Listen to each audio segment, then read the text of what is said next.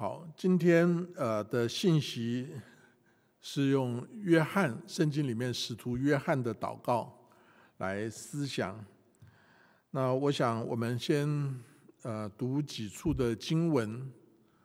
那今天会用很多的经文来来分享约翰的祷告，我们就照着这个 PPT 上面的经文一起来读。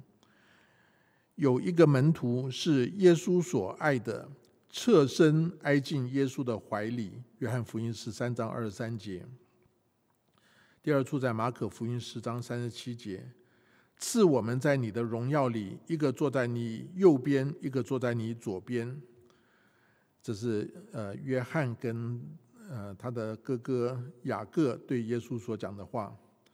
那下面是约翰一书一章三节跟九节两节的经文，我们一起来念。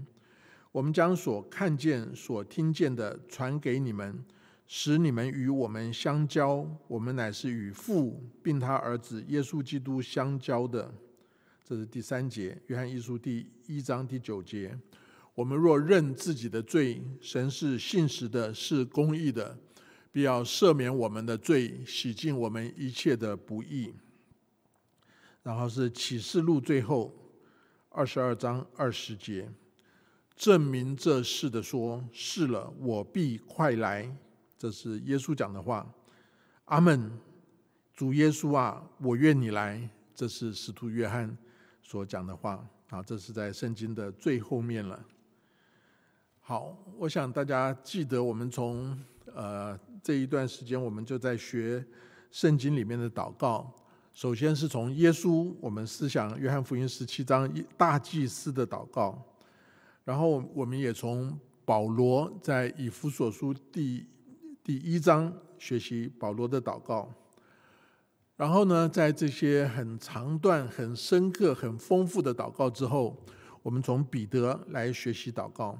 彼得的祷告都是非常情辞迫切、非常短小精炼的祷告，没有那种长篇大论、呃呃神学思想、呃呃层层次次非常丰富。但是呢，力量也非常的强，非常情辞迫切的祷告。那但是我们在圣经里面，在福音书里面，几乎找不到约翰的祷告内容。我想不代表说约翰不是一个祷告的人，但是呢，约翰为了身为呃耶稣的门徒中间的核心小组，他写了约翰福音。写了约翰一二三书，写了启示录，他领受了从神来非常高深的启示。他也在使徒行传中间，当教会初步的初开始被建造的时候，他积极的参与。早期的教会历史也一再的描述他有的影响，他有的侍奉。他有可能是一个很少祷告。不明白祷告或者没有经历祷告的人呢，绝不可能。今天，我想我们可能很多的基督徒也不善于用言辞来表达祷告，但这并不妨碍我们成为一个祷告的人。所以，让我们从圣经中间来学习约翰的祷告。也许言辞简单朴素，表达平凡无奇。但是我们仔细思想的话，我们就会发现，这里面的祷告、灵性的内涵、爱心的深度、改变生命的一个力量，值得我们慢慢的咀嚼跟吸收。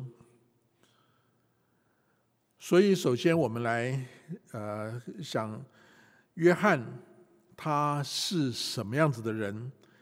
那他神要他变成什么样子的人？然后呢，呃，这个对他有什么影响？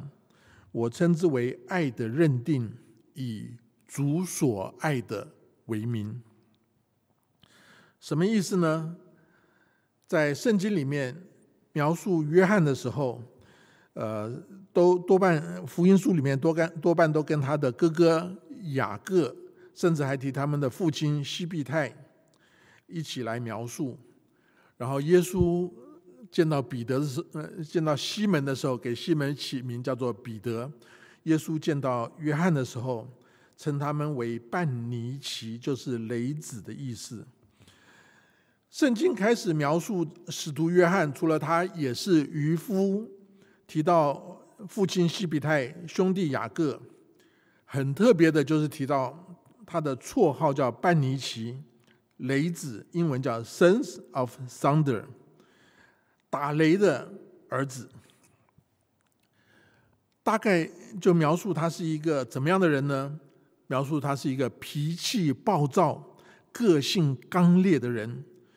我们俗话说“迅雷不及掩耳”，这个人怒气爆发的时候，火气来的时候很快，爆发的情形很可怕，声音说话声音很大，商人的力量很强，让人害怕，不敢靠近。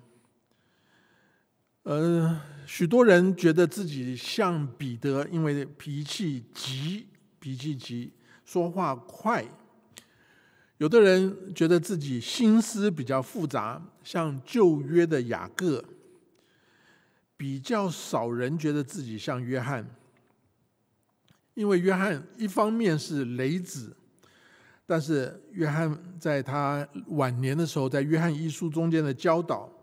他教导神就是爱，他深刻剖析了神就是爱与神的儿女彼此相爱之间的关系。教会的历史描述到说，约翰到了老年、身体力衰弱的时候，参加聚会都没有办法自己过去，都要被人抬过去聚会，甚至话都讲不出来的时候，还在谆谆的教训教诲要。门徒彼此相爱，为什么呢？因为他被耶稣改变。他怎么被耶稣改变呢？他借着祷告被耶稣改变。从什么改变成什么呢？从雷子改变成爱的使徒。所以约翰福音十三章，约约翰呃描述自己的时候，就描述他是一个门徒，但说他是耶稣所爱的。他侧身挨进耶稣的怀里，这是在耶稣呃最后晚餐的时候的一个状况。一个真正能够爱人的人呢，必须自己先被爱。爱是可以学习的，但是爱更需要被经验到被爱的经验。我们常常在呃对新婚夫妻的婚前辅导中间。就问你的家庭，大家怎么样来表达爱？你的父母之间怎么样相爱？怎么样对你们有什么样的爱？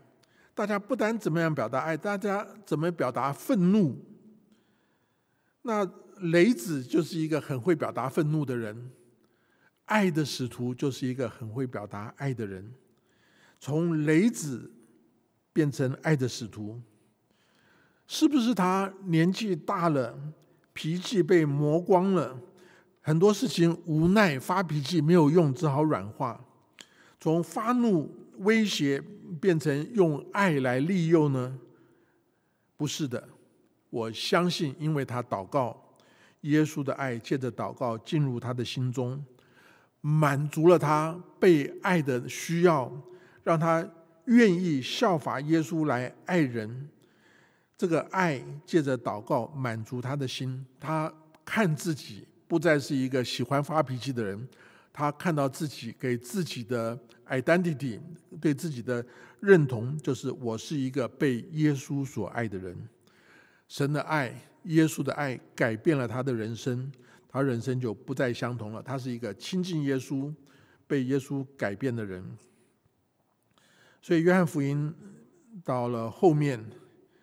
呃，耶稣复活的时候，这个抹大拉玛利亚跑去看呃坟墓，看到呃石头挪开了，然后呢，就再跑去告诉门徒，门徒就这个呃呃跑去坟墓那里啊，这这个经文就描述他们听到了耶稣复活的这个消息，但是约翰还是描述自己不用他的真名，是用。耶稣所爱的那个门徒，雷子的发怒有可能是因为他没有安全感，他需要被注意、被肯定。但是当耶稣的爱充满他，他就超越了自己的需要，愿意去关心神所注意的事情。因着神的爱，他能够更真实而且深刻的去爱别人。人的爱怎么样变成神的爱？人的爱是有条件、不完全、自我中心的。得着神的爱，人才能满足，而且被爱激励去付出爱。这样子的爱才能够带来真正的喜乐。所以很多人给自己取取了绰号。好像现在的时代，很多人给自己取一个网名。从前写文章用笔名，现在用网名或者艺名。那个名字常常就表现了一部分的自己。那甚至有的时候，我们描述我们的亲人都应根据这个笔名而言，呃，而描述。呃，譬如说，像呃呃，我们邮递团契中间。有一位弟兄，他的呃英文名字 Justin，所以中文就把他名字变成贾斯丁，连他妈妈都变成贾母。其实他们家跟姓贾的不大有关系。呃，我们有一个孩子，呃呃叫雪儿，那他的父母来的时候就变成雪爸、雪妈。我记得从前我们在黎明晋生会有一位弟兄负责报告，呃这个奉献，鼓励大家奉献。后来他在呃呃外面餐馆碰到也参加里面进盛会的弟兄，不认得他，就叫他叫要钱的弟兄，甚至叫他叫太太叫做钱太太。约翰在年轻的时候，他是脾气暴躁的人，雷子。如果不是遇见耶稣，如果不是被耶稣的爱改变。他可能年纪大了，就不是雷子，变成雷公。他被耶稣的爱充满，被耶稣的爱得着，被耶稣的爱改变，他就成为爱的使徒。你喜欢和雷子相处，经常遇到天打雷劈吗？还是喜欢跟爱的使徒相处，时常感受到爱，沉浸在爱里面呢？圣经里面有记载。约翰原来的本性，一方面是他灵性的幼稚，一方面是他其实跟我们很多人一样自我中心的本性。福音书里面有几次的记载，譬如说在路加福音记载，约翰对耶稣说：“夫子，我们看见一个人奉你的名赶鬼，我们就禁止他，因为他不与我们一同跟从你。”耶稣说：“不要禁止他，因为不抵挡你们的，就是帮助你们的。”在耶稣的时代，有很多被鬼附着的人，为人赶鬼、帮助人当然是好事。奉耶稣的名赶鬼，在约翰的心里看来是怪怪的。这个人没有参加我们的团队，我们才有赶鬼的专利权。怎么我们不认得的人，居然敢打着耶稣的名号抢走我们的生意？这样下去还了得吗？所以立马就要禁止别人奉耶稣的名赶鬼。我想这种排他的心态，基督徒中并不少见。如果这是祷告的话呢？这可能是一种控告式的祷告，对跟耶稣说话是祷告，内容很真实。但是显明自己的狭窄与骄傲，内容真实，但是并不正确。真实而错误的祷告，比起虚伪而正确的祷告，你觉得耶稣会喜欢哪一种祷告呢？耶稣这时候回答约翰说：“不要禁止他，因为不抵挡你们的，就是帮助你们的。”耶稣喜欢。真实而正确的祷告，但是往往我们做不到。虚伪而正确的祷告，自以为是的心态，往往就拒绝了耶稣的教导。真实而错误的祷告，就让耶稣有机会指出正确的答案。另外，当这个耶路往耶稣往耶路撒冷的路上，撒玛利亚人不接待他们。面对这种呃当时的文化应该是好客的文化，但是他们遭遇到的是冷淡跟羞辱，他就怒火中烧，就想到先知以利亚在列王记下第一章的时候，看到对他不客气的这些武士夫长跟他的手下，来呃王要要他要招招他过去见面，他就吩咐火从天而降。两次烧死这个以色列王亚哈谢派来的武士夫长跟首相，所以他这个时候就求耶稣照样而行。他说：“主啊，你要我们吩咐火从天上降下来烧灭他们，像以利亚所做的吗？”这不是爱的使徒会做的事，这是雷子所会做的事情。他们这个态度就让我想到最近 Loving Action 的侍奉，看到住最呃我们附近许多老人院里面，呃不少的老人受到感染，也有不少的人过世。我们在呃寻找这种防护用品的过程中间，发现现在这个阶段口罩并不是最紧张需要的，最需要的是防护服。有几个原因。第一，中美的关系有点微妙。那过去在中国出口的医护用品中间有假货、有劣货，所以中国就开始严格管制出口。美国也严格限制入口，所以从中国进口东西格外的困难。既然进口的货源受到限制，而因为瘟疫的缘故，需求大幅的增加。供需失调，货品稀少，难以获得，运输的价格飞涨。一件防护服可以买十个医用口罩。我们资源有限，需求那么大，如何把钱花在最有效的地方，对我们是很大的挑战。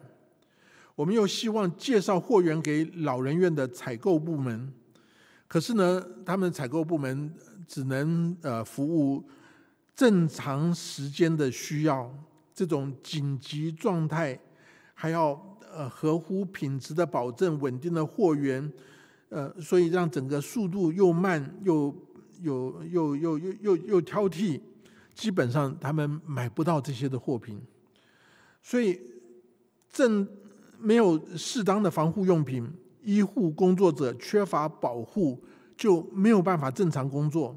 病人老人就得不到足够的照顾，病人增加，传染严重，这些就成了一个恶性的循环。面对这些状况的时候呢，让人无奈，也让人生气。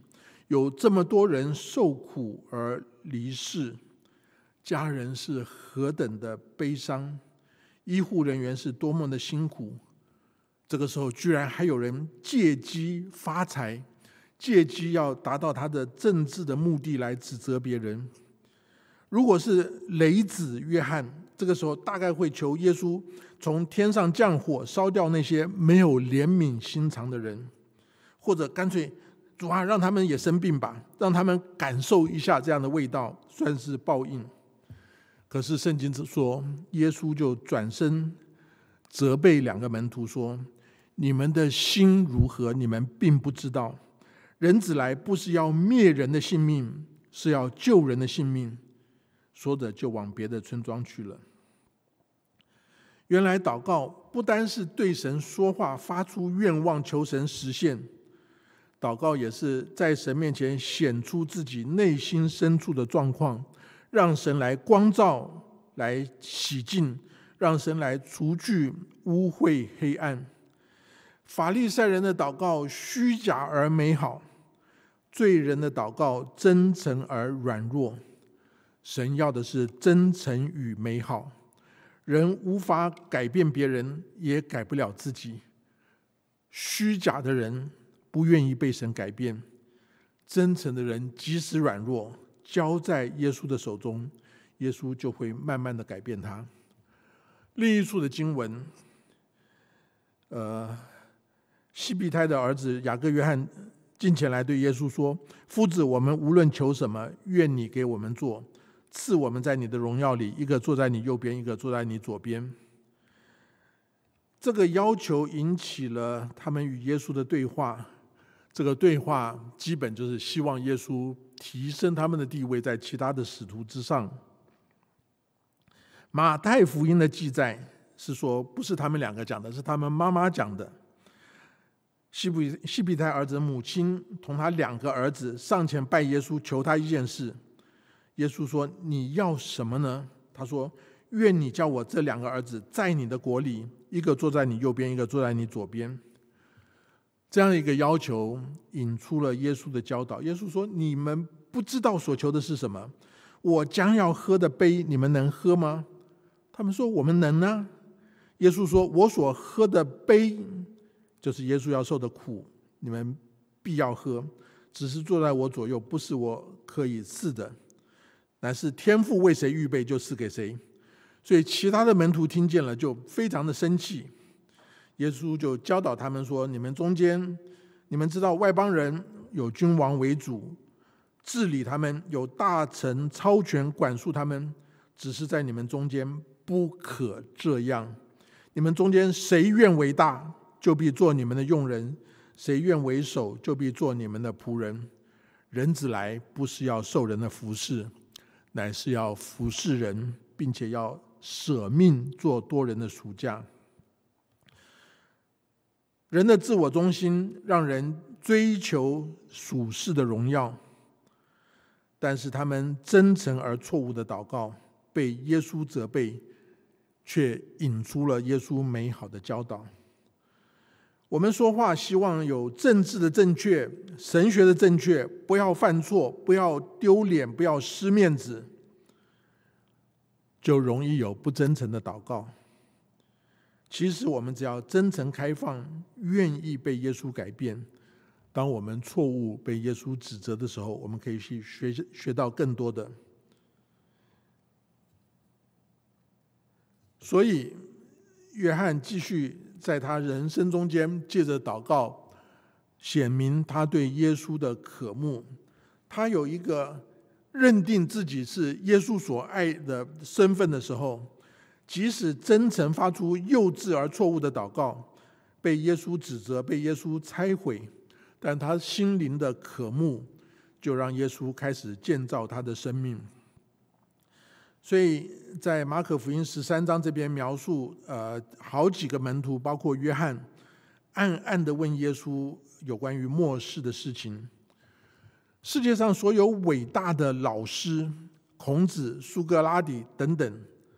耶稣跟他们很类似，门徒与耶稣的互动常常是问与答。但是呢，一般的老师只是人，他们有他们专精的范围，也有他们的限制。但是耶稣是神，也是人，只有耶稣能够知道、掌管一切。门徒所有的疑问都可以问耶稣。但是许多事情的答案，门徒可能还不能够明白，不能够接受，所以耶稣花很大的力气教导门徒信心的功课，希望，呃，许多人希望明白才相信，但是耶稣教导门徒需要相信以后才能明白，因为我们所信的不是一套思想神学理论，一套伦理道德的价值体系。我们所信的乃是一位主，一位救主，一位管理我们掌权的主。当我们祷告的时候，我们就求问他，必得到答案。耶稣说：“因为凡祈求的，就是祷告，就得着；寻找的就寻见；叩门的就给他开门。”所以，祈求跟寻找的，不是指寻祈求寻找信仰的神学问题。耶稣，我猜想，呃，约翰对于耶稣的所有的祈求、所有的祷告、寻求，就希望在他身上完全神对他的使命，就是让他从雷子变成爱的使徒。所以，他跟耶稣有一个很亲密的关系，很亲密的关系，在最后晚餐的时候。啊，呃，耶稣所爱的门徒呃，靠在耶稣怀中，说：“主啊，卖你的是是谁？”这是一个亲密的关系。一个要真正得着爱、真正流露出爱的这样的人生，容易吗？是不是我们常常背圣经里面《哥林多前书》十三章爱的真谛？爱是很久忍耐，又有恩慈，背背把它背得滚瓜烂熟，或者常常读呃圣经里面所罗门的歌歌中的歌雅歌书。口中常常讲到爱，就会爱呢？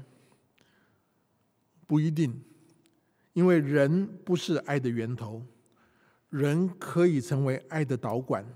人必须先得到爱，才能够真正的付出健康而且美好的爱。如果人所经历到的都是扭曲的爱、变形的爱，或者人不会付出爱，付出的就是丑陋残缺的爱，造成伤害的爱。但是，当人与神连接在一起，神是爱的源头，神是完全圣洁爱的源头，而且这样的爱是爱到底的爱，是长阔高深的爱。约翰作为福音书书的作者，他刻意不写自己的名字，他描述自己就是耶稣所爱的门徒。当他这样描述自己的时候，其他门徒会不会觉得很？不舒服、吃醋、很恶心，我觉得不会。我想，一个家庭里面如果有很多的兄弟姐妹，可能大家都会觉得父母会偏心于谁。其实，父母的爱，正常的爱是无私的，但你愿意多交流、多挖，就会多得。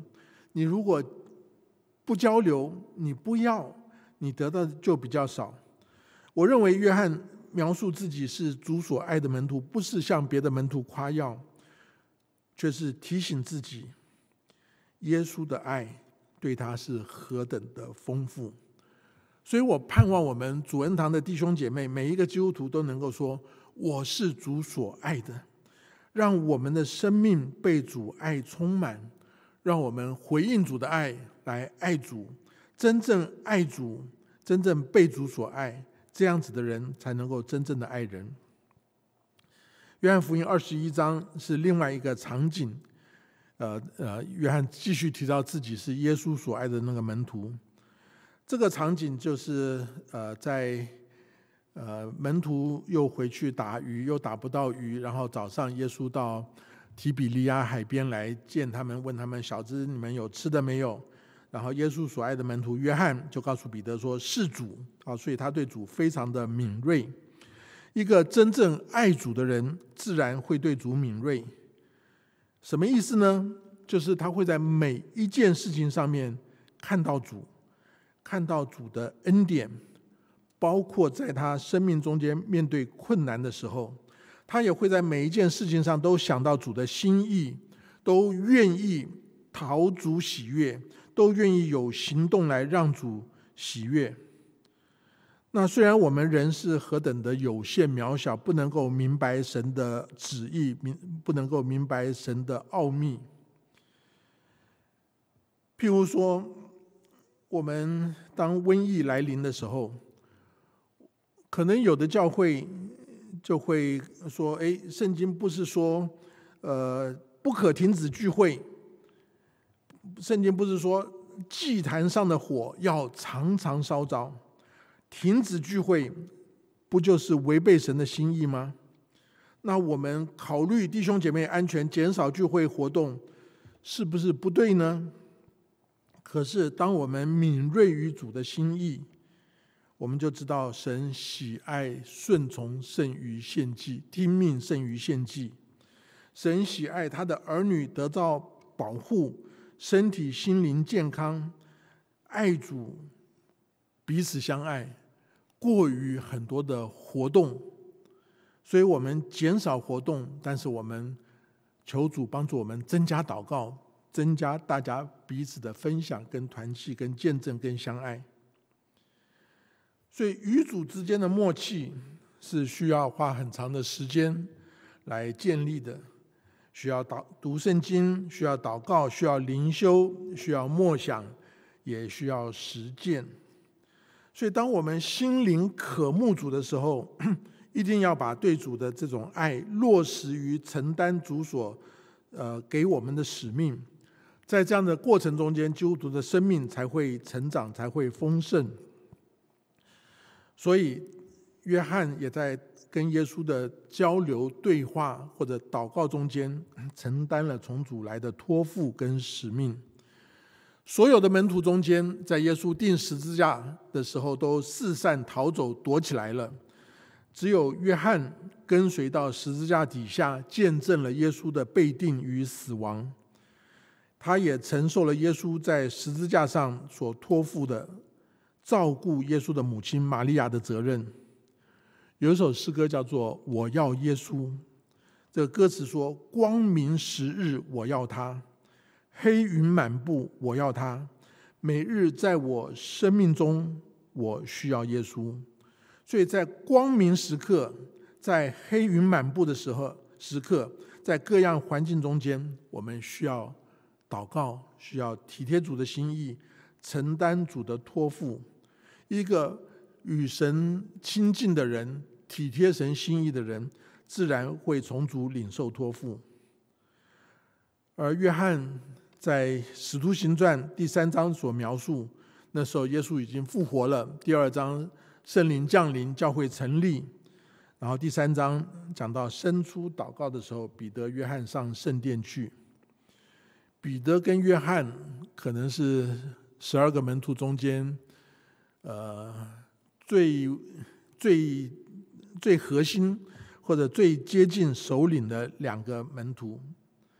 俗语说：“人比人气死人。”一般人的关系因为互相比较来比较去，就会受到破坏。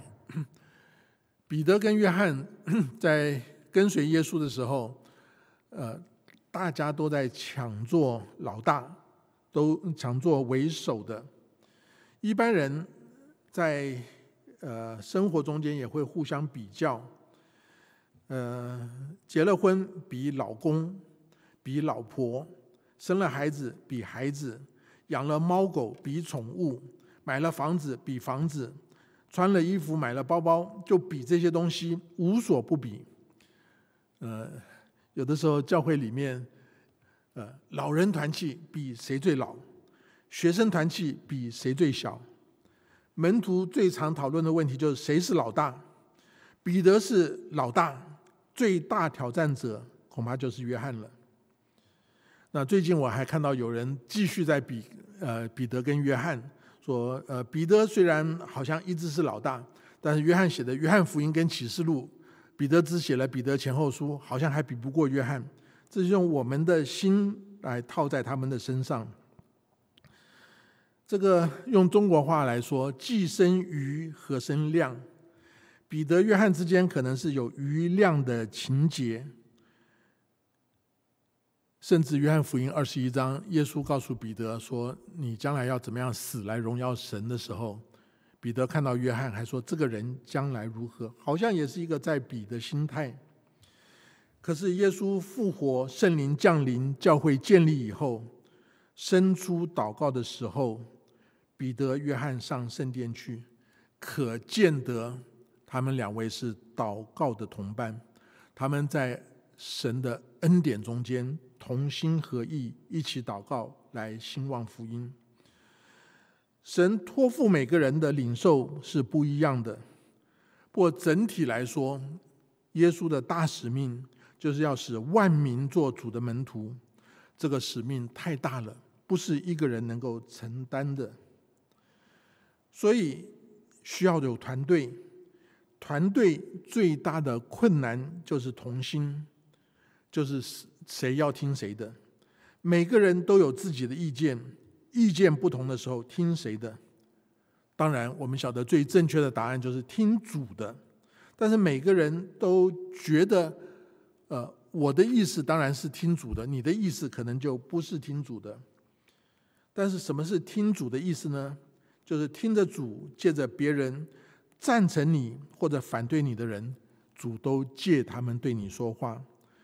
我记得教员连牧师曾经说：“赞成你的人在教会中是你侍奉的童工，反对你的人是你生命的童工，或者帮助你的侍奉能够服侍的更开开展，或者帮助你的生命因为彼此的磨合更加的成长成熟。”约翰在约翰一书的开宗明义。就讲说，他所分享的、传讲的信息，他的使命是把是让呃信徒跟使徒啊呃彼此相交、彼此团契，然后描述我们乃是与父并他儿子耶稣基督相交的，我们乃是与神相交、与神团契的。这个中间就好像是跟神的祷告，聆听神的声音，然后再把呃祷告的领受跟弟兄姐妹交通分享，在生活中间活出来。前两天晚上我们有在网上的感恩聚会，感谢主，有许多的团契小组参与，有许多弟兄姐妹分享见证，有不少用诗歌赞美来诉说向神的感恩。也有很多人从中国、从台湾、从不同的外地来网上一起参加。虽然空间上面大家不在一起，但是因为要敬拜神，我们在灵里面心灵相通，欢喜快乐。这是一个在云上面的团契。使徒约翰描述神托付他的使命就是传道，但传的道不单是讲圣经所呃白纸黑字的道而已。更传的是这位道成肉身、生命之道的道，传道就是传讲耶稣，传道就是在神跟人之间搭桥，借着读经祷告与神相交，借着认识耶稣得到耶稣的爱与神相交，借着服侍见证与人相交，借着把耶稣的爱、耶稣的恩典传给别人与人相交。所以这里面“相交”这个字，在圣经里面是一个非常重要的字，就是“团契”这个字的希腊文。团契不是社交，团契生活包括了社交，但是更超过社交。团契就是神与人交往，彼此有生命的分享。而对我们的提醒呢，与神的相交是我们生命的基础，是树的根。与人的相交，与人的团契，是生命的建筑，是树的树枝、树叶跟果子。与神相交，根有多大，树就能有多高。如果我们有很多与人之间的团契跟关系，却没有与神祷告的交往，足够的根的基础，这样的树，这样子的建筑物，经不起大风、地震的考验。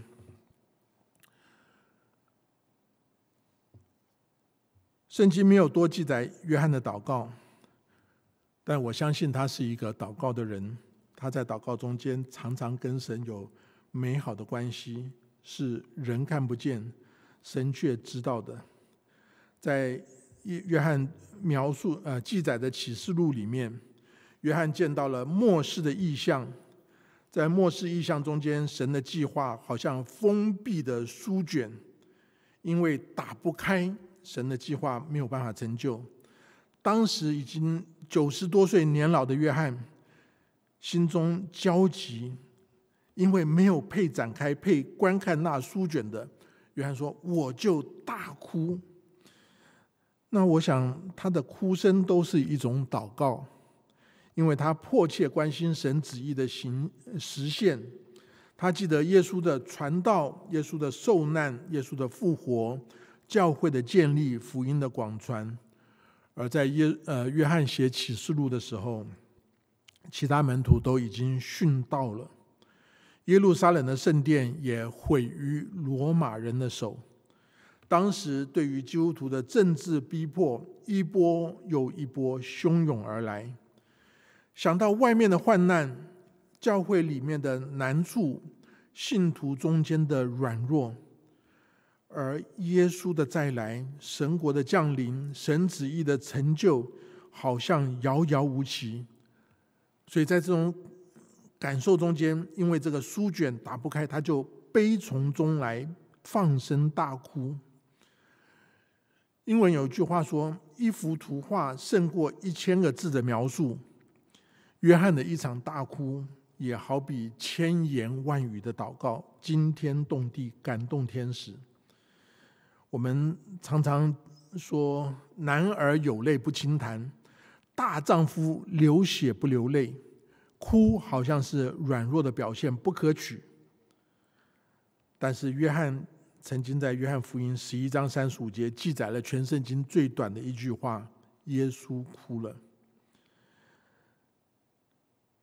约翰的大哭代表他用感情来侍奉。他不能忍受任何事物阻碍神国的降临。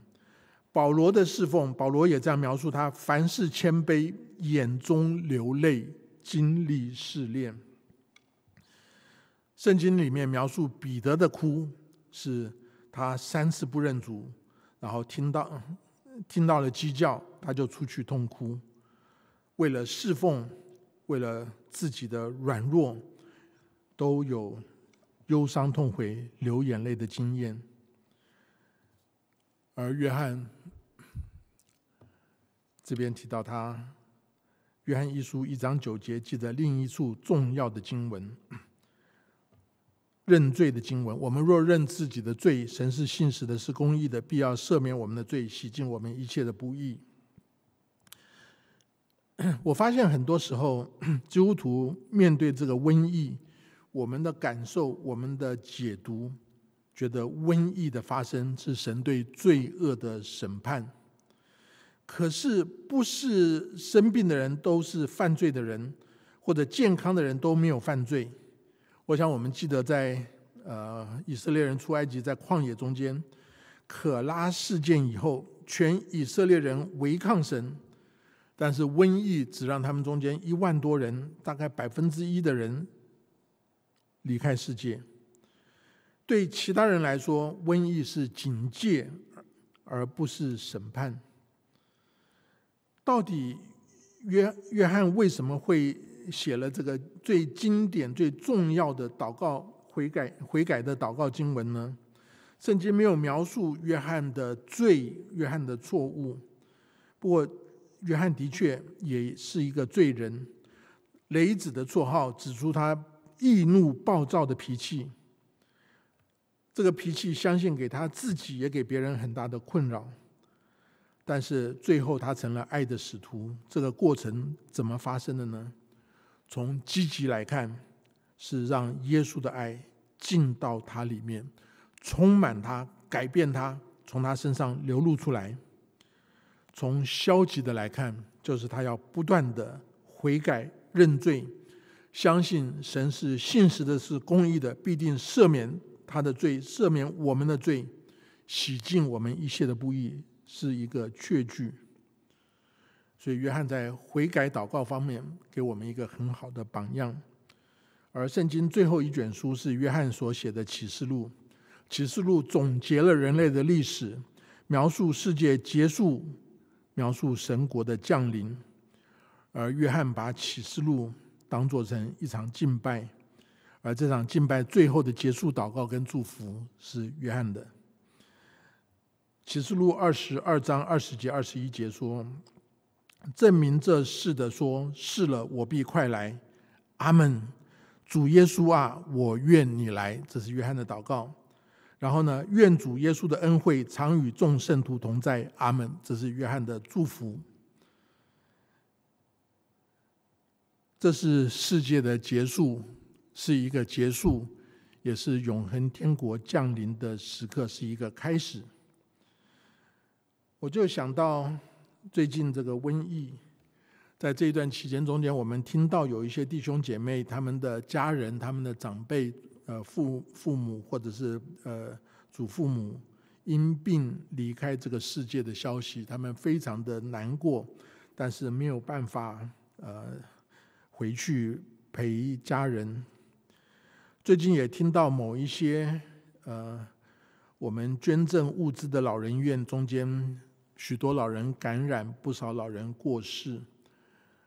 看到一个消息说，在特拉华州，呃，到今天为止已经三百多个人因为 COVID-19，因为这个新冠状肺炎而不幸过世，而其中有两百多位，大概三分之二发生在老人院或者是呃长期的照护的中心。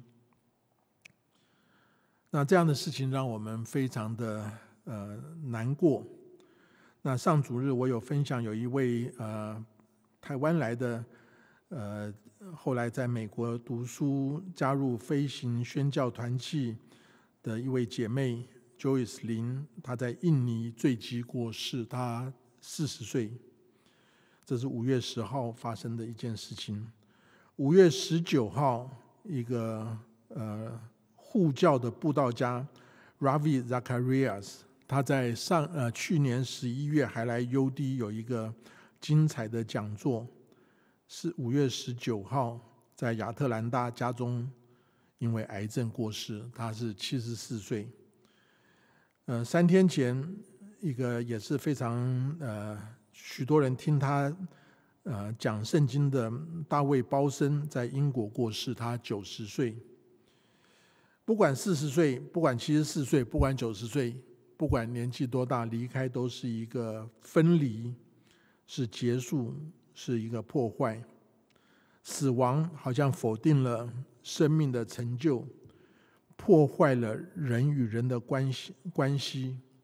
每个死亡都让人伤感、悲哀、难过。可是，当我们想到约翰在这边这个祷告说：“主耶稣啊，我愿你来。”基督要再来，是所有基督徒的盼望。虽然我们不知道什么时候，但是我们相信他一定会再来，而且知道很可能他还没来，我们就得去了。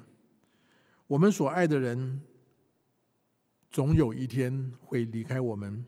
当他们一个一个离开世界，进入永恒的天国的时候，可能就是神来预备我们。保罗说：“我们在这个帐篷里面叹息劳苦，并非愿意脱下这个。”乃是愿意穿上那个，好叫这必死的被生命吞灭了。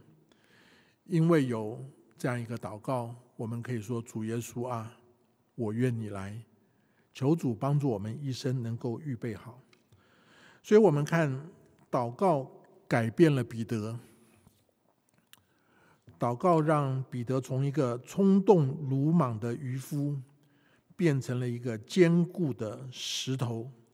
是一个建造教会的使徒，祷告改变了保罗，从一个逼迫教会的人，变成耶稣基督的见证人、殉道者，成为外邦人的使徒。祷告也改变了约翰，从暴烈的雷子，变成耶稣所爱的门徒，变成一个一生宣讲爱的使徒。我相信祷告也会改变你，改变我。我们受父母、家庭环境影响，但是我们被祷告、被神改变。从我们的心开始改变，到我们的人际关系改变，最后变成我们环境的改变。求主帮助我们，从圣经里面，从许多的榜样中间学习生命里的祷告。我们一起低头祷告。亲爱的主耶稣，我们想到约翰的一生，从他原来自然的脾气、个性是那样的粗糙，是那样子的暴暴烈的，呃，容易发脾气。主，我们也看到我们的生命中间有许多，呃，需要被你对付，需要被你呃洗净，甚至锻炼的地方。求主也教导我们祷告，随时。在祷告中间，把自己带到主的面前，用真诚的心，也聆听你的声音，也思想你在我们身上的作为，好让我们的生命成为你的管道，把你的爱流露出去。谢谢主，把那样一个对永恒的盼望摆在我们每一个人的心中。愿你得着一切的荣耀。祷告，感谢奉耶稣基督圣名，阿门。